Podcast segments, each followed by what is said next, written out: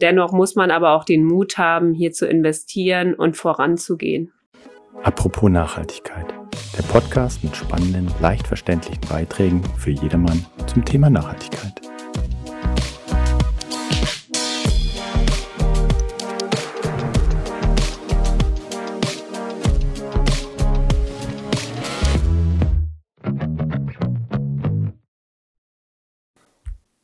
Hallo und herzlich willkommen zu einer weiteren Folge Apropos Nachhaltigkeit. Heute mit dem Thema Nachhaltigkeit im Transport und Logistik. Mein Name ist Lars Friedrich. Ich bin bei der SAP Nachhaltigkeitsdirektor. Zu Gast habe ich heute Andrea Gohmann. Andrea, ich freue mich auf unseren heutigen Austausch. Vielen Dank für die Einladung, Lars. Ich freue mich dabei zu sein. Andrea, statt lokal zu kaufen, bestellen wir immer mehr online. Hier ein Buch, da ein Pulli. Die Straßen der Städte sind überfüllt mit Lieferfahrzeugen. Der Ruf nach umweltfreundlichen Transport wird immer lauter. Doch was bedeutet es eigentlich für die Branche Transport und Logistik? Ich freue mich auf den heutigen Austausch mit dir und würde dich gleich mal fragen, was hat dich bewegt, dich diesem Thema heute anzunehmen?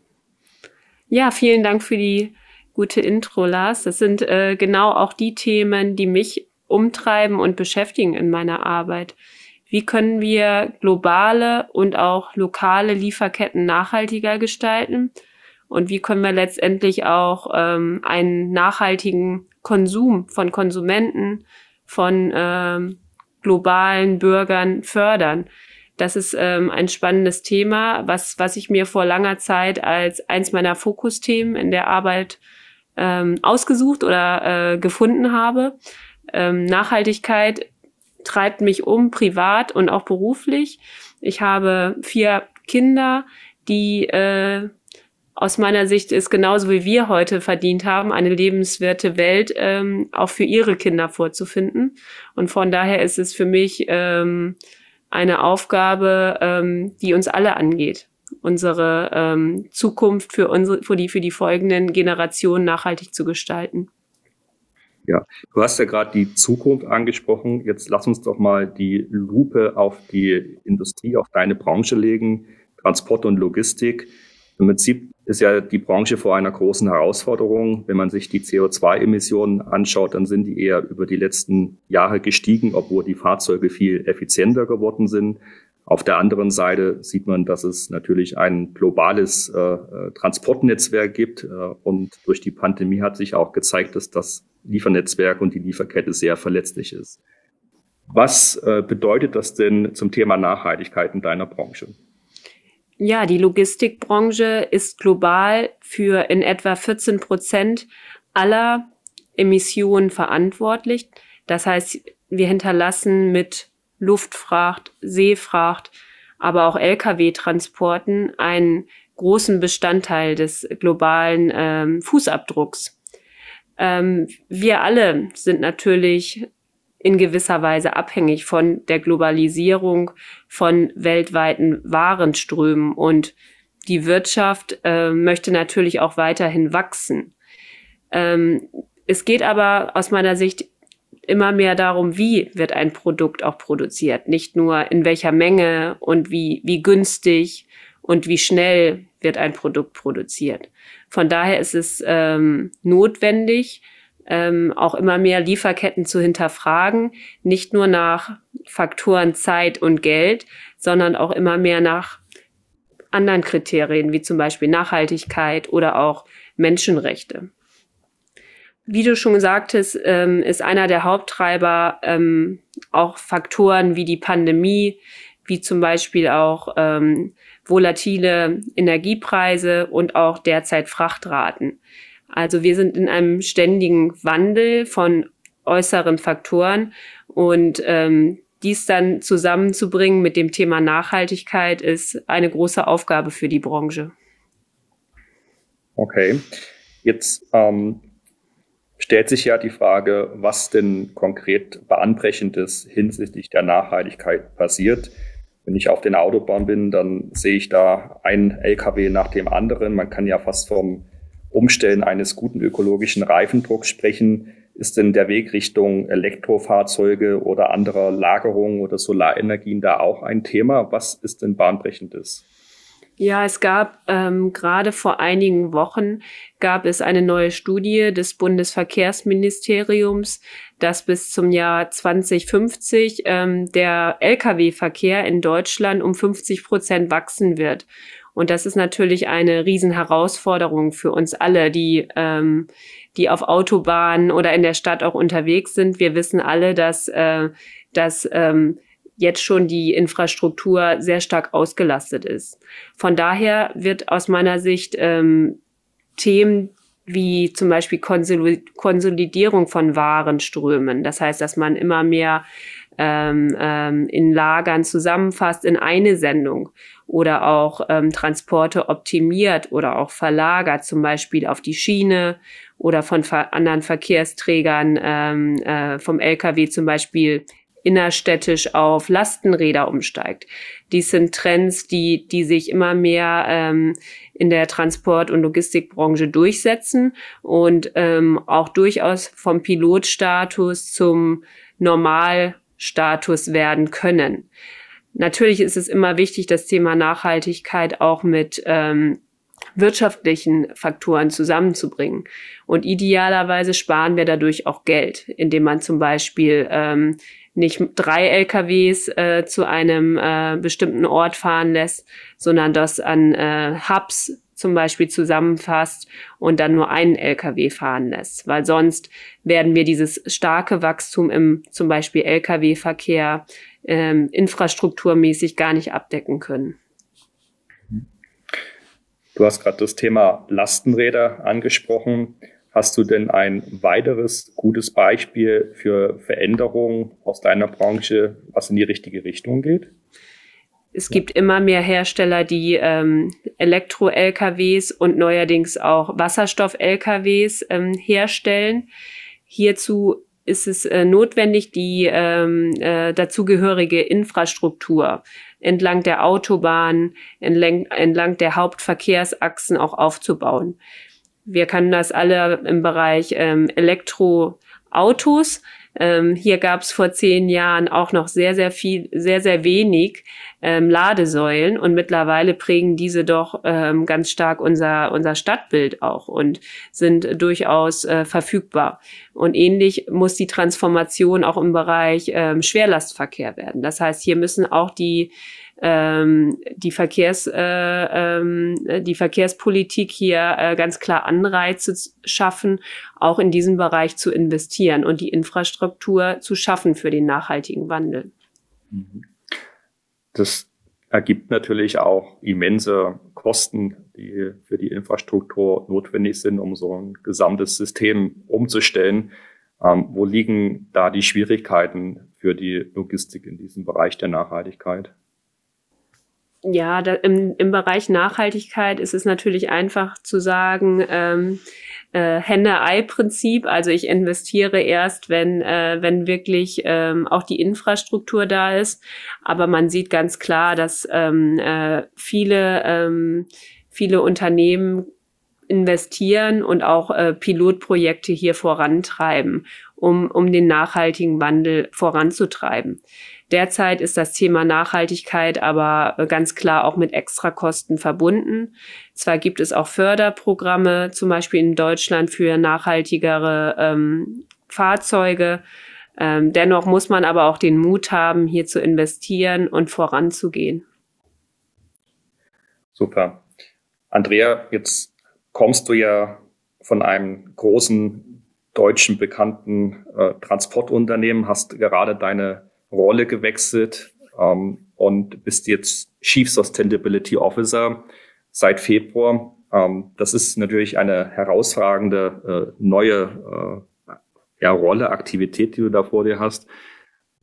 Was treibt dich denn in den ersten 100 Tagen, ähm, um das Unternehmen im Geschäftsmodell zu mehr Nachhaltigkeit äh, zu bewegen? Also natürlich ist es ähm, ähm, ganz wichtig, erstmal das äh, Geschäftsmodell des neuen Unternehmens zu verstehen. Ähm, der Bedarf wurde ganz klar erkannt von den ähm, äh, Entscheidern, von den Inhabern des Unternehmens. Und ähm, hier müssen wir das ganze Unternehmen ganzheitlich ähm, betrachten. Also aus meiner Sicht können wir nicht nur ähm, einen Bereich, wie zum Beispiel ähm, die operative oder den Finanzbereich betrachten, sondern ich muss mit allen ähm, Stakeholdern und allen Vorstandsbereichen sehr stark interagieren, damit wir auch ähm, unsere Nachhaltigkeitsstrategie ähm, kontinuierlich abstimmen und in unsere Gesamtunternehmensstrategie auch einbinden. Also das ist ähm, für mich natürlich das Wichtigste. Ähm, aber generell muss man natürlich auch ähm, die, die ähm, Key Stakeholder in den einzelnen Unternehmensbereichen ähm, definieren und sich ähm, stetig damit austauschen und auch wie wie ist unsere Langfriststrategie, wie möchten wir in zehn Jahren ähm, dastehen, wie, äh, was sind unsere nächsten Schritte, was, was machen wir auch schon als Unternehmen, auch erstmal Transparenz zu erzielen. Wir sind ja auch ein, ein global agierendes Unternehmen und natürlich sind die Bedürfnisse und die ähm, Erwartungen von Kollegen in Asien oder in Lateinamerika zum Beispiel ganz anders als hier in Europa oder auch Amerika. Von daher muss man immer den globalen Blick in meiner Rolle auch bewahren und nicht, nicht, nicht sich nicht nur auf einzelne Regionen oder ähm, Einzelprojekte fokussieren. Und das ist immer die Herausforderung, immer wieder einen Schritt zurückzutreten und das große Ganze zu betrachten. Also es geht tatsächlich um die Transformation des ähm, Geschäftsmodells Richtung hinsichtlich ähm, Ausrichtung, kultureller Veränderung und natürlich auch äh, konkreten operativen Einbindungen von Nachhaltigkeit. Da würde mich interessieren, ähm, wie man da das Thema Nachhaltigkeit effektiv in das Geschäftsmodell und in die Geschäftsprozesse letztendlich einbauen kann. Am Ende des Tages muss es ja operativ unten gelebt werden. Ja. Kannst du uns da deinen Ansatz mitgeben, wie du das mit deinem neuen Team da aufbaust? Genau, also ich, ähm, für mich ist der beste Ansatz für das Thema Nachhaltigkeit, ähm, seine Strategie mit einem ganz klaren ähm, Buy-in vom Vorstand ähm, ähm, aufzusetzen und hier das Ganze top-down zu definieren. Was sind unsere Ziele? Was ist unsere allgemeine ähm, Story auch, die wir ähm, hier intern und extern kommunizieren? Vorher, und auch ganz klar am Anfang unsere Mitarbeiter einzubinden in diesen Prozess. Ohne das ist es aus meiner Sicht nicht, äh, nicht möglich. Ähm, dann werden äh, entlang der klassischen ähm, ESG-Kriterien, also Umwelt, ähm, Menschen oder ja soziale ähm, Gesichtspunkte, aber auch Regulatori Regulatorik, Ziele und Maßnahmen definiert, die wir dann ähm, ja anhand von verschiedenen Arbeitspaketen ähm, abarbeiten und auch Verantwortlichen Verantwortlichkeiten definieren innerhalb der Organisation und diese dann ähm, ja mit mit konkreten Meilensteinen auch nachhalten. Und äh, da bin ich natürlich mit meinem Team auch dran, dieses ähm, aufzusetzen und ähm, natürlich auch möglichst schnell ähm, ähm, Ergebnisse zu zeigen. Andererseits ist es natürlich auch so, wenn man neu in einer, einem Unternehmen ist und alle auf einen gewartet haben, wird man auch schnell mit ähm, konkreten operativen Fragen ähm, konfrontiert. Und das ist für mich auch der, der Charme, dass man dann konkret auch schon mit Kunden und mit Kollegen relativ schnell an konkreten Anfragen arbeitet und diese auch schon zusammen ähm, ganz gut beantworten kann. Also das ist äh, für mich äh, wichtig, dass man dann auch gleich von Anfang an ähm, einen Impact macht. Ähm, jetzt, jetzt, jetzt bist du ja die ersten Tage im Unternehmen, ähm, hast dein Team kennengelernt, hast die Ansprechpartner im, im Unternehmen kennengelernt. Ähm, aber was, was denn, was machst du denn konkret? Also kannst du zwei Maßnahmen aufzeigen, um Implementierungsschritte zu mehr Nachhaltigkeit im Unternehmen umzusetzen? Auf jeden Fall. Also für mich ist ganz wichtig, erst einmal äh, Transparenz ähm, zu erzeugen im Unternehmen, was unseren äh, globalen CO2 ähm, oder allgemein ähm, Umwelt ähm, Footprint ähm, angeht. Das heißt, wir müssen unsere gesamten Verkehre analysieren für unsere einzelnen Verkehrsträger, Luft, See, Land und auch Schiene. Ähm, und dann ähm, aufgrund dieses äh, CO2-Footprints dann auch unsere Ziele nach vorne zu definieren.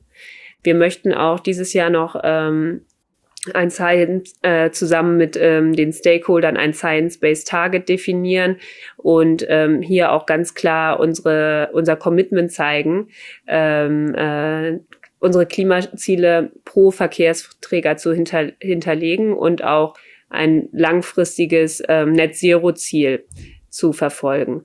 Hierbei, und das ist vielleicht der zweite Punkt, den ich äh, hier, hier äh, zeigen möchte, müssen wir auch ganz stark mit unseren Lieferanten ähm, zusammenarbeiten. Das heißt, wie gesagt, wir sind ein global agierender Logistikdienstleister und wir müssen einfach auch unsere Lieferanten äh, zum Thema Nachhaltigkeit ähm, einbinden und hier auch ein effizientes Risikomanagement au äh, aufsetzen.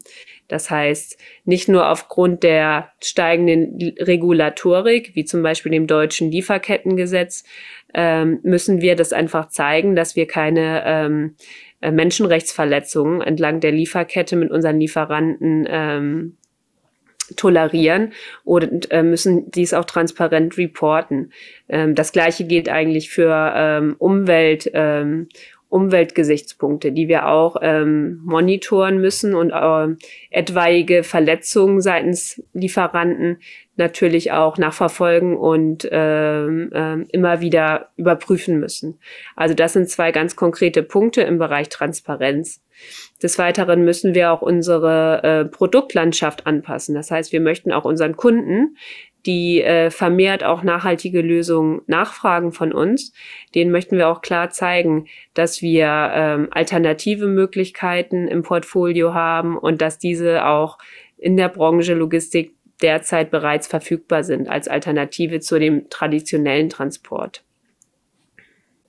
Ja, ja du hast ja gerade den äh, ökologischen Reifendruck schon angesprochen und auch die die Einbindung der Lieferanten und letztendlich auch des Konsumenten. Äh, jetzt habe ich ja verstanden, dass das Unternehmen, wo du das, wo du deine Rolle umsetzt und das Thema Nachhaltigkeit reinbringst, am Anfang steht, also tatsächlich äh, quasi neu aufgesetzt werden muss, auch eine Science-Based Target Strategie aufgesetzt werden muss, entsprechender Aktionsplan. Das hat natürlich auch den, den Charme quasi bei Null anzufangen ähm, wo ich aber auch glaube, dass es da natürlich Schwierigkeiten gibt, äh, so eine Organisation erstmal in die Richtung zu bewegen. Was, was siehst du denn da? Was, was sind denn die Schwierigkeiten bei Null anzufangen und wo liegen aber auch die Vorteile dabei? Genau, wenn man neu ist in einem Unternehmen, äh, sind natürlich alle froh, ähm, wenn man da ist und das Thema Nachhaltigkeit ähm, abdeckt oder dafür verantwortlich ist. Ähm, man kann natürlich nicht vom Tag eins jedes Thema zu 100 Prozent abdecken. Gerade wenn man eine globale Verantwortung hat und das Thema ganz neu aufbaut, ähm, kann man nicht alles, also nicht die Operative, nicht den Verkauf, nicht ähm, Finance komplett ähm, zu 100 Prozent innerhalb von weniger Monate aufbauen. Also eine Analyse des Status quo und was gibt es schon im Unternehmen steht für mich immer an erster Stelle. Andererseits bietet so ein Greenfield aber auch ganz viele Chancen, so den Bereich Nachhaltigkeit in dem Unternehmen komplett zu gestalten und auch meine Erfahrungen hier einfließen zu lassen, die Gesamtstrategie ähm, von Anfang an her richtig aufbau aufzubauen, ohne bereits in eine ganz äh, vorgefertigte Struktur hereingepresst zu werden. Denn bei so einer langen Geschichte, also wenn das Thema schon sehr lange im Unternehmen verankert ist, gibt es auch oft Schwierigkeiten oder viele Befindlichkeiten von, von Kollegen. Also aus meiner Sicht hat das Ganze klar Vorteile und auch für ein amerikanisches Unternehmen wie Jazz das Ganze aufzubauen, hat aus meiner Sicht, ähm, ja, ist aus meiner Sicht eine ganz spannende Aufgabe. Zum Thema ESG. Ähm, Viele Unternehmen richten sich ja auch nach den äh, ESG, also Umwelt, Soziales und, und Governance-Strukturen äh, aus und, und äh, Vorgaben. Kannst du nochmal mitgeben, wie ihr das Thema ESG bei euch im Unternehmen aufsetzt? Ja, wir bei Jazz ähm, sehen das Thema ESG oder nachhaltige Transformation holistisch. Das heißt, wir sehen nicht wie früher üblich nur die Umweltkriterien, sondern alle äh, Umwelt-, sozialen und auch regulatorischen Kriterien. Im Bereich Umwelt kann ich ein paar Beispiele nennen. Das ist zum Beispiel die, das Setzen äh, von Klimazielen pro ähm, Transportträger, aber auch die Umstellung auf erneuerbare Energien, Energieeffizienzmaßnahmen, aber auch Kreislaufwirtschaft, nachhaltige Verpackungslösungen und ja, Produkte wie zum Beispiel Konsolidierung von Waren oder ganz komplett nachhaltige Produkte durch ähm, Insetting. Im sozialen Bereich sind es hauptsächlich Themen wie ähm, Diversity, Gleichberechtigung oder auch Inklusion, aber auch für unsere Mitarbeiter gesunde und faire Arbeitsbedingungen weltweit zu schaffen oder zu, äh, zu äh, immer wieder das zu promoten und äh, Mitarbeitern auch, auch hier eine Stimme zu geben. Äh, beim Thema Regulatorik ähm, haben wir natürlich die neue EU-Gesetzgebung bezüglich nachhaltige Lieferkette, aber auch das Thema ähm, äh, Nachhaltigkeitsberichterstattung, CSRD, dass wir ähm, natürlich auch ähm, mit in unsere Nachhaltigkeitsstrategie durch die relevanten KPIs einbringen. Aus meiner Sicht ist es notwendig, ähm, Ziele und konkrete Maßnahmen zentral abzustimmen und dann auch an die Länder und äh, Regionen und Mitarbeiter weiterzugeben. Jetzt, Andrea, ähm, jetzt lass uns noch mal den Blick werfen in die Transport- und Logistikbranche. Letztendlich ist das ja auch eine Systemveränderung, die man da angehen muss. Und zu so einem System gehören ja mehrere ja, Gruppen dazu. Ja, das ist, seid, seid ihr als, als äh, Transport- und Logistikprovider. Ähm, das sind natürlich auch öffentliche Einrichtungen, aber es sind natürlich auch ganz viel äh, die Lieferanten, Kunden und natürlich auch Konsumenten, die da alle mit eine Rolle spielen, um, um wirklich Nachhaltigkeit auch zu leben. Ähm, Nachhaltigkeit ist letztendlich ein Muss. Ich glaube, da kommt eure Branche auch nicht mehr davon weg. Äh, ihr müsst aufzeigen und, und nachweisen, dass man nachhaltiger agiert. Ähm, aber dafür braucht man natürlich auch die, die Faktoren dahinter, die, die notwendig sind, so eine Transformation voranzutreiben. Ich würde von dir gern nochmal verstehen, was denn tatsächlich ähm, gemacht werden muss hinsichtlich Regulatorik, aber auch letztendlich ähm, die, die Verbraucher, ähm, wie man diese da stärker mit einbeziehen kann oder was man auch berücksichtigen muss.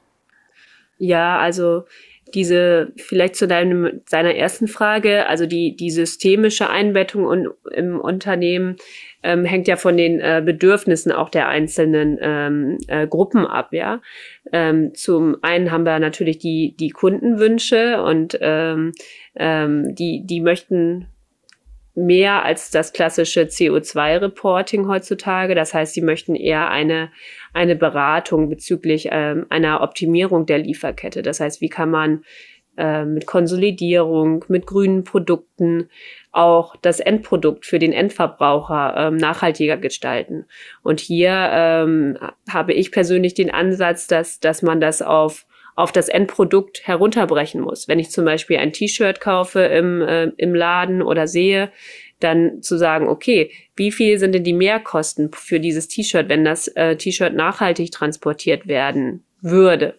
Und oftmals sind das dann nur einige Cent, wenn das zum Beispiel pro ähm, mit dem Seefrachtcontainer aus Asien gekommen sind. Und ähm, das transparent zu machen und auch für den äh, Endverbraucher sichtbar zu machen, da haben wir aus meiner Sicht ganz, ganz viele Chancen in dem Bereich ähm, der nachhaltigen Transformation, auch in der Logistik. Ähm, die, die Endverbraucher sind mittlerweile sehr, sehr, ähm, sehr, ja, ähm, bereit oder auch sehr, sehr willig, ähm, sich auch mit diesen Themen auseinanderzusetzen und ähm, hinterfragen auch immer mehr natürlich ihre Einkaufsentscheidung, äh, ähm, teilweise sogar nach nachhaltigen Gesichtspunkten. Ähm, weiterer Punkt ähm, ist auch die, die eine Einbindung von Mitarbeitern. Das heißt, ähm, die Logistik ähm, ist natürlich eine Wachstums, äh, Wachstumsbranche. Das haben wir auch alle in der äh, Pandemiezeit gemerkt, wie wichtig Logistik für unsere aller Alltag und Leben ist. Ähm, und wir benötigen natürlich auch neue Mitarbeiter in der Logistik und diese Branche natürlich attraktiver zu machen und ähm, auch das Thema Nachhaltigkeit oder auch das Thema, ähm, wie, wie, ähm, wie verbinde ich äh, ähm, meinen Arbeitsalltag, zum Beispiel wenn ich in der operativen Logistik ähm, tätig bin mit dem Thema Nachhaltigkeit, das ist für mich auch ein wichtiges Thema, dass wir sozusagen unsere Mitarbeiter auch langfristig mit einbinden können in diese Prozesse und äh, zufriedener machen. Dann ist natürlich auch wichtig die, die Regulatorik, die wir erst äh, schon kurz ähm, angesprochen zu, hatten, ähm, mit, mit, äh, mit in unseren Gesamttransformationsprozess mit einzubinden. Das heißt, die richtigen KPIs zu definieren im Bereich Nachhaltigkeit, ähm, zum Beispiel im Bereich Klimaschutz, ähm, CO2-Reduktion oder auch erneuerbare Energien, aber auch Diversity, ähm, äh, Themen wie zum Beispiel ja, Anteil äh, äh, verschiedener Altersgruppen im Unternehmen oder regionale Unterschiede oder auch zum Beispiel Trainings von Mitarbeitern im Bereich Nachhaltigkeit. Das sind aus meiner Sicht ganz wichtige ähm, äh, Must-Haves im Bereich Nachhaltigkeitstransformation. Ähm, nichtsdestotrotz müssen wir auch immer den äh, Blick nach außen natürlich ähm, haben. Das heißt, was, was passiert gerade auf dem Markt? Das heißt, wie im Moment haben wir ähm, äh, in vielen Ländern Inflation, sehr volatile Preise.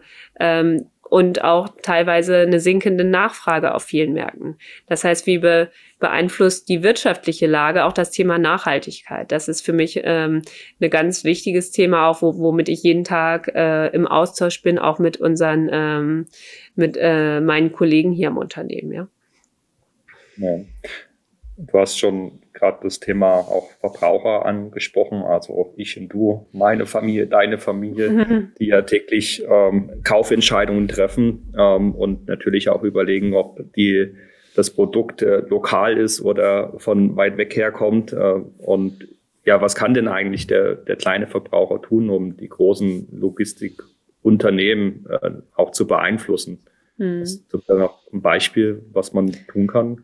Ja, auf jeden Fall. Also ähm, ich persönlich ähm, versuche immer meine Konsumentscheidungen zu hinterfragen. Das heißt, brauche ich wirklich noch die ähm, x-te Jeans? Ähm, muss es wirklich sein? Oder kann ich eventuell auch eine äh, nachhaltigere Entscheidung äh, treffen, wenn ich ähm, zum Beispiel gebraucht äh, oder ähm, auch einfach Sachen länger, äh, länger trage? Das ist für mich äh, natürlich eine eine Entscheidung, die jeder für sich selber ähm, treffen kann. Und da hat jeder auch die Entscheidungsgewalt. Ich ähm, konsumiere auch gerne, keine Frage.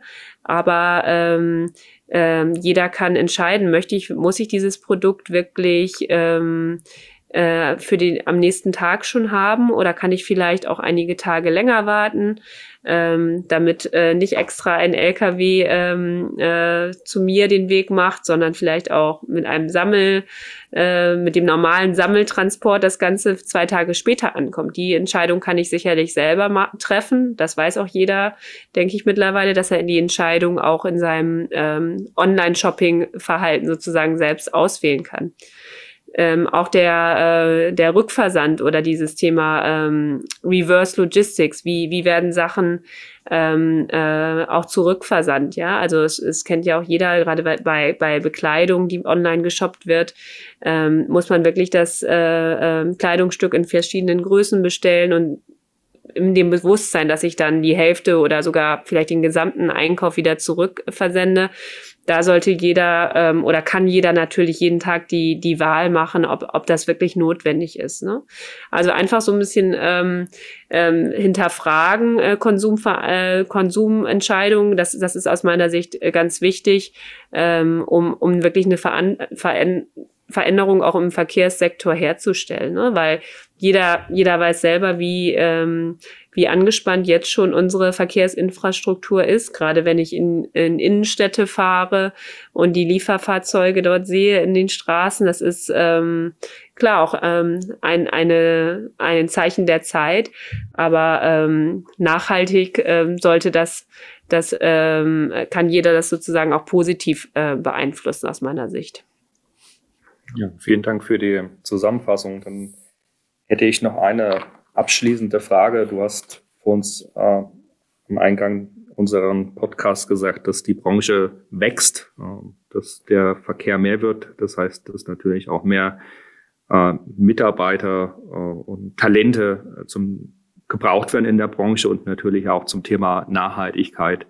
Ich würde gern von dir nochmal verstehen, wenn du zehn Jahre in die Zukunft schaust und und ähm, den jungen Menschen heute was mitgeben möchtest, was sollen sie oder was können sie dazu beitragen, in dieser Branche Logistik, Transportwesen, auch im Themenumfeld Nachhaltigkeit aktiv mhm. zu werden? Ja, vielleicht, vielleicht fange ich mit einer kurzen Geschichte an. Als ich 2007 ähm, in dem Bereich nachhaltige Logistik ähm, einsteigen wollte, hat mir, äh, bei, hat mir bei einem Bewerbungsgespräch mein damaliger Chef auch ein Ex-Berater gesagt, ah, Andrea, das Thema ist nicht, nicht zukunftsrelevant, das brauchen wir im Moment nicht. Und zwei Monate später kam er dann zu mir und sagt, ja, jetzt müssen wir doch das Thema grüne Logistik machen. Also manchmal kann es schnell gehen. Und ich sage, wir sind jetzt im, im Jahr 2023 und wir alle wissen, Nachhaltigkeit ist das äh, Thema der Zeit. Und ähm, wenn man operative Erfahrung gesammelt hat in einer Branche und ich kann nur jedem raten, die Logistikbranche hier eine Ausbildung zu machen oder nach dem Studium ähm, einzusteigen. Es ist eine sehr spannende, dynamische Branche. Und das Ganze dann mit dem Thema Nachhaltigkeit und ja, Transformation, Strategieentwicklung ähm, zu verbinden, da, da sehe ich also so viele Potenziale, ähm, auch ähm, seine ganze Karriere darauf aufzu ähm, aufzurichten, auszurichten. Also ich kann nur jedem raten, der auch Interesse an dem Thema Nachhaltigkeit und Logistik ähm, hat, auch gerne sich mit mir zu vernetzen und einfach mal in den Austausch zu gehen und ähm, ja ähm, zu, zu besprechen, wie kann man äh, wie kann man da ähm, einen positiven Impact machen jeden Tag und generell so eine wirklich sehr traditionelle Branche auch zu einem, ja, positiven Wandel verhelfen. Das ist für mich äh, eher eine, eine Chance als, äh, als Herausforderung und so, so muss man das, glaube ich, auch leben, sonst, äh, sonst wird man da diesen positiven Wandel äh, nicht schaffen. Ja, vielen Dank, Andrea. Ähm, da tut sich auf jeden Fall was und es gibt viele Möglichkeiten, die Logistik-Transportwesenbranche mit aufzumischen und da wirklich Nachhaltigkeit aufzubauen und, und nachhaltig zu agieren. Ähm, vielen Dank nochmal für deine Zeit, dass wir heute zusammengekommen sind. Vielen Dank für die Aufnahme und ich freue mich auf weitere Zusammenarbeit mit dir. Vielen Dank, Andrea. Dankeschön.